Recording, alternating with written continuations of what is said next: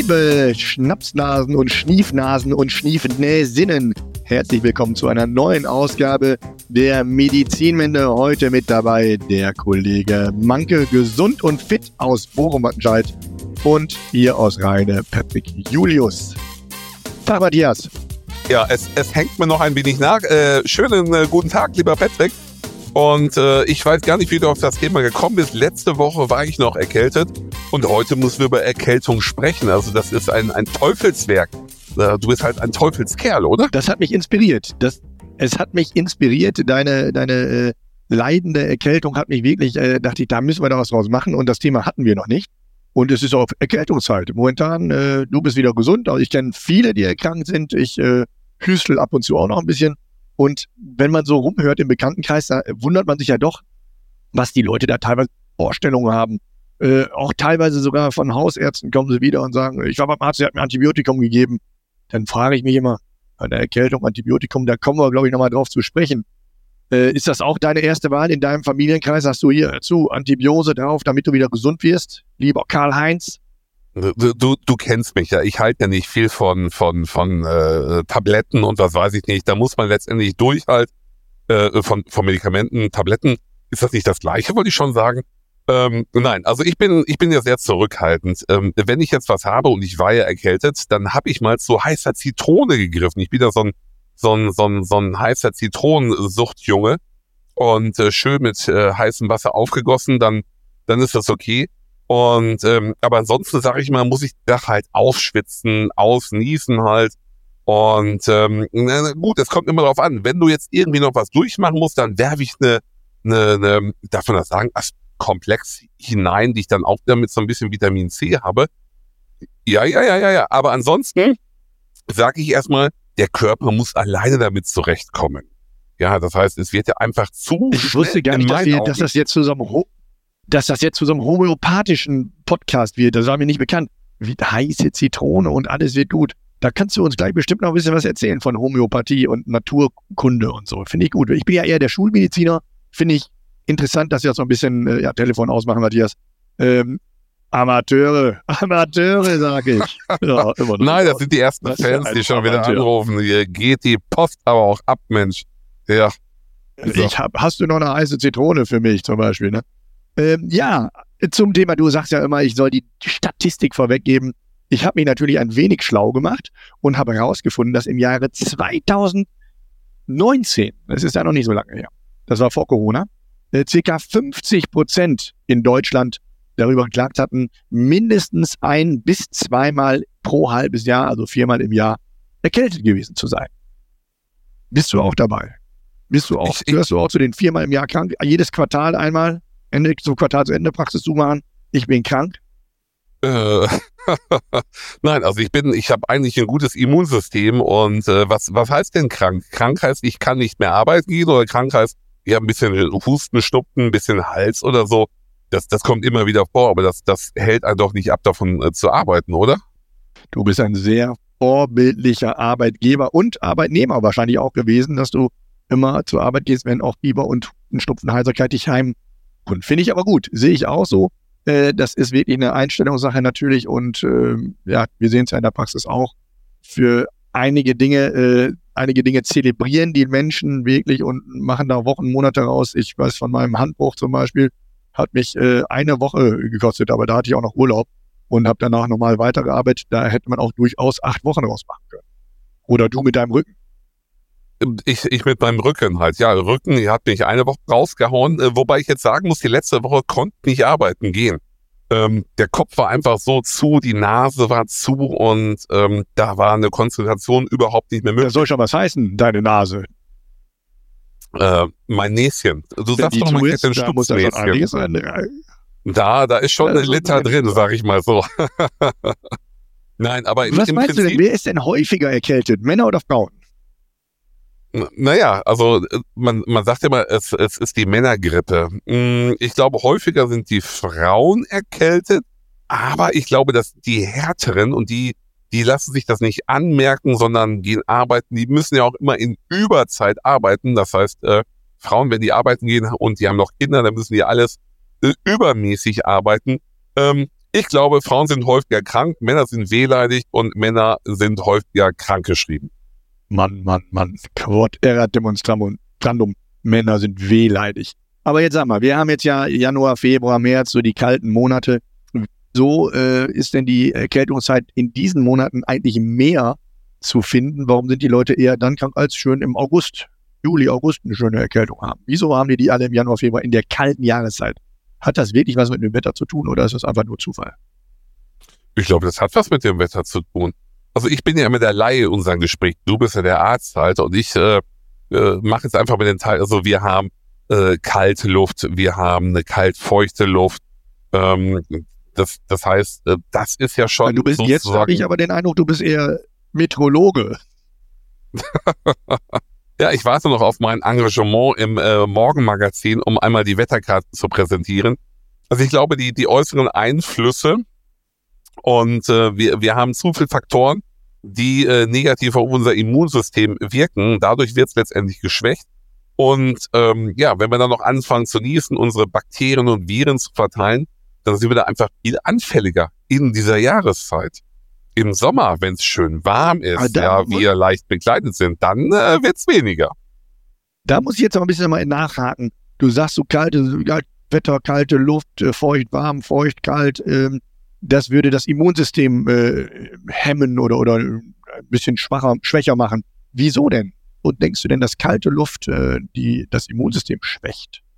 Die kalte Luft äh, äh, trocknet unsere Atemwege letztendlich auch auf und macht sie dafür anfälliger. Das wäre meine Vermutung.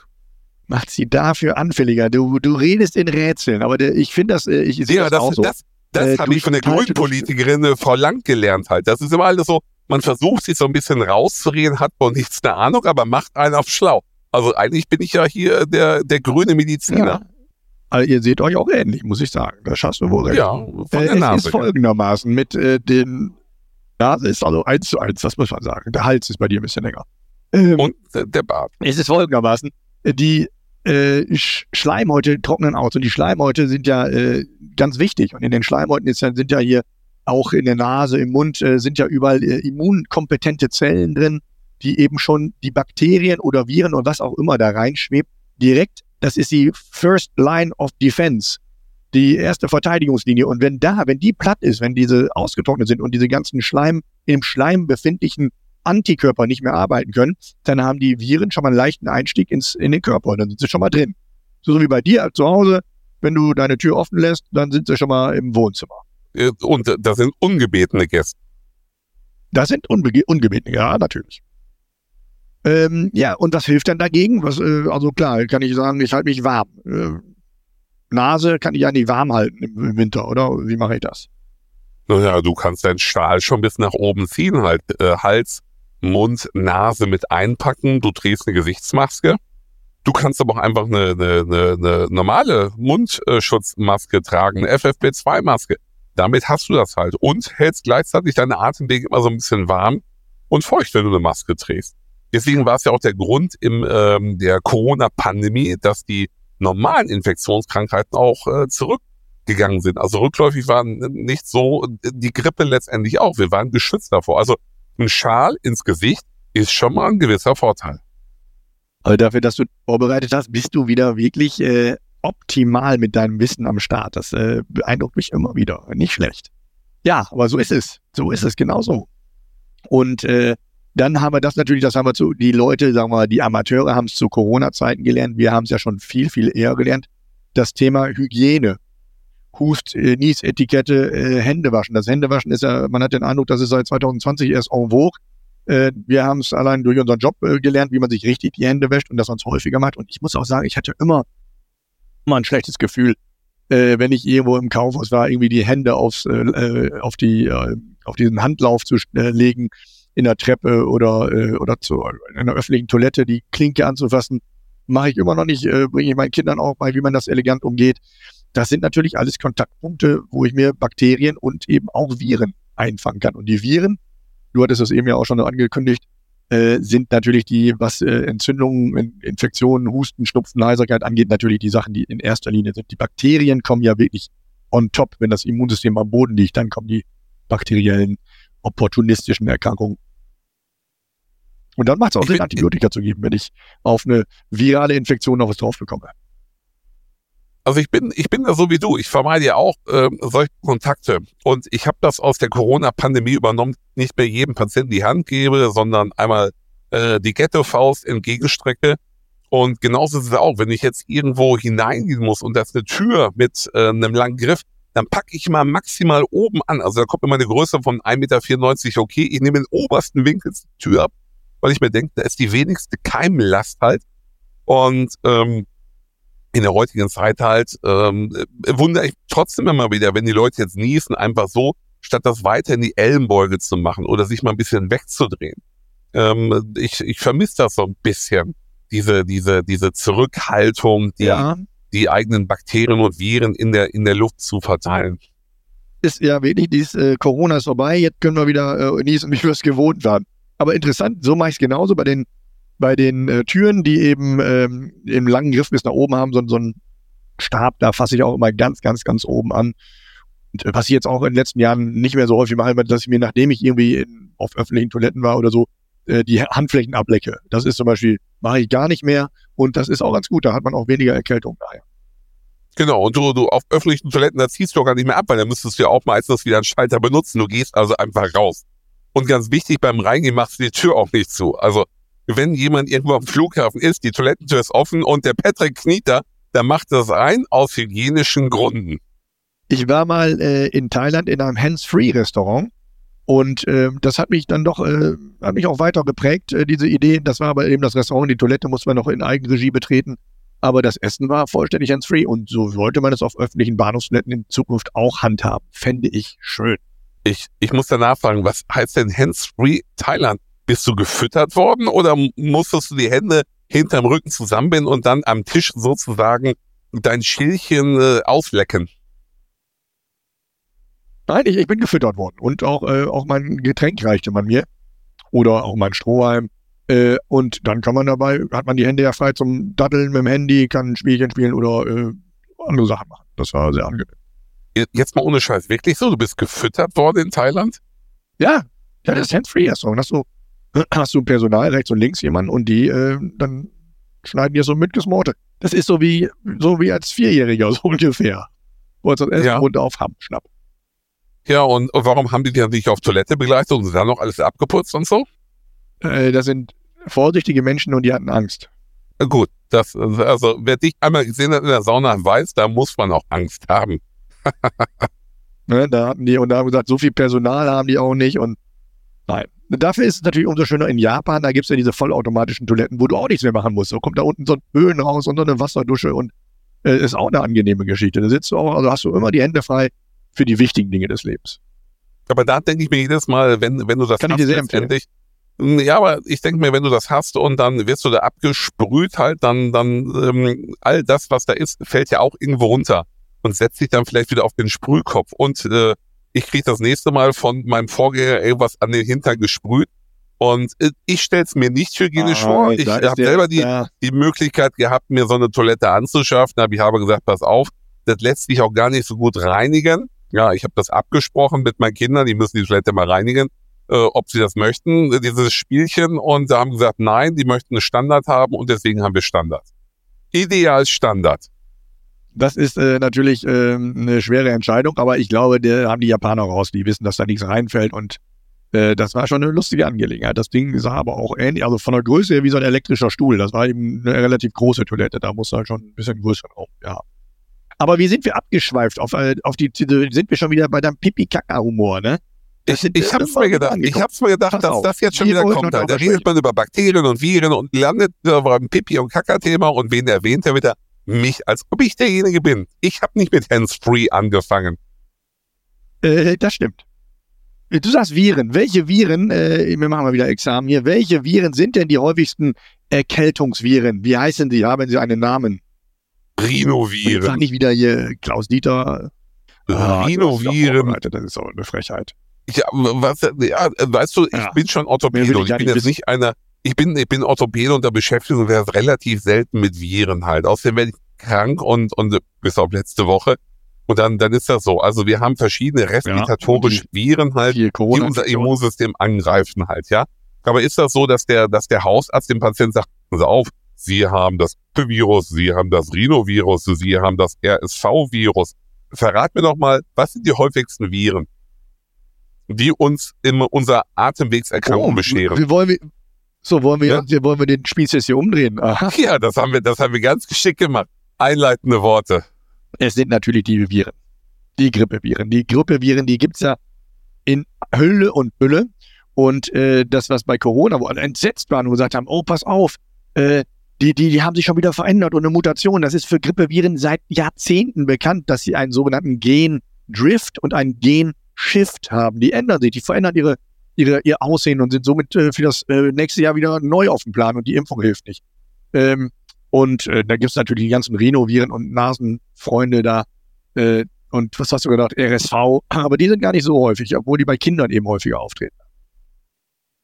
Aber das, das ist der Grund letztendlich. Du kannst ja immer nur mit, mit alten äh, Virenpartikeln impfen aus dem, aus dem letzten Jahr und du musst das so in etwa so timen. Wie wird's denn im nächsten Jahr sein? Welche Grippeviren werden da kommen halt? Und dann macht man einen gewissen Mix. Und wenn man Glück hat, passt der Mix sehr gut. Wenn man Pech hat, dann greift der Mix nur sehr schwach. Aber es ist jedes Mal, jedes Jahr ist halt, äh, deswegen, deswegen impfen wir auch jedes Jahr neue Grippeschutzimpfung, um uns äh, möglichst nah an dem zu orientieren, was wir erwarten. Impfst du in deiner Praxis? Machst du Grippeimpfung? Mm, nein, wir hatten es, wir hatten es angedacht, auch zu impfen. Wir haben viel gegen äh, Covid geimpft halt, aber äh, irgendwann, irgendwann kommt man auch äh, von seiner Kapazität her an die Grenzen und deswegen äh, wir lassen das doch lieber von den Hausärzten um uns herum machen. Ja, mittlerweile äh, sind die Leute auch impffaul geworden halt. Also wir haben, wir haben noch Anfragen gehabt wegen Corona, aber wegen Grippe, da kamen bei uns im letzten und in diesem Jahr nicht mehr äh, viele Anfragen auf. Äh, wo wohnen denn überhaupt diese Viren, von denen du gerade gesprochen hast? Die wohnen, die wohnen bei irgendjemandem. da? Was, Irgendjemand Stimmt. überträgt sie immer. Ja, und äh, das ist ja nicht so, dass sie jetzt auch ein Haus bauen oder so den Zoo besichtigen kannst halt. Ja, meistens haben sie einen Träger. Ja, und der Träger gibt's dann letztendlich ab. Du, äh, du hast ja auch eine normale Hautflora, du kannst auch irgendwo Viren haben. Es gibt ja auch Viren, die sich irgendwo an die Nerven, ans Rückenmark dran setzen. Ja, da sind wir dann bei Herpesviren und solche Sachen, die rauskommen. Also irgendjemand kriegt sie, irgendjemand verteilt sie und irgendjemand empfängt sie.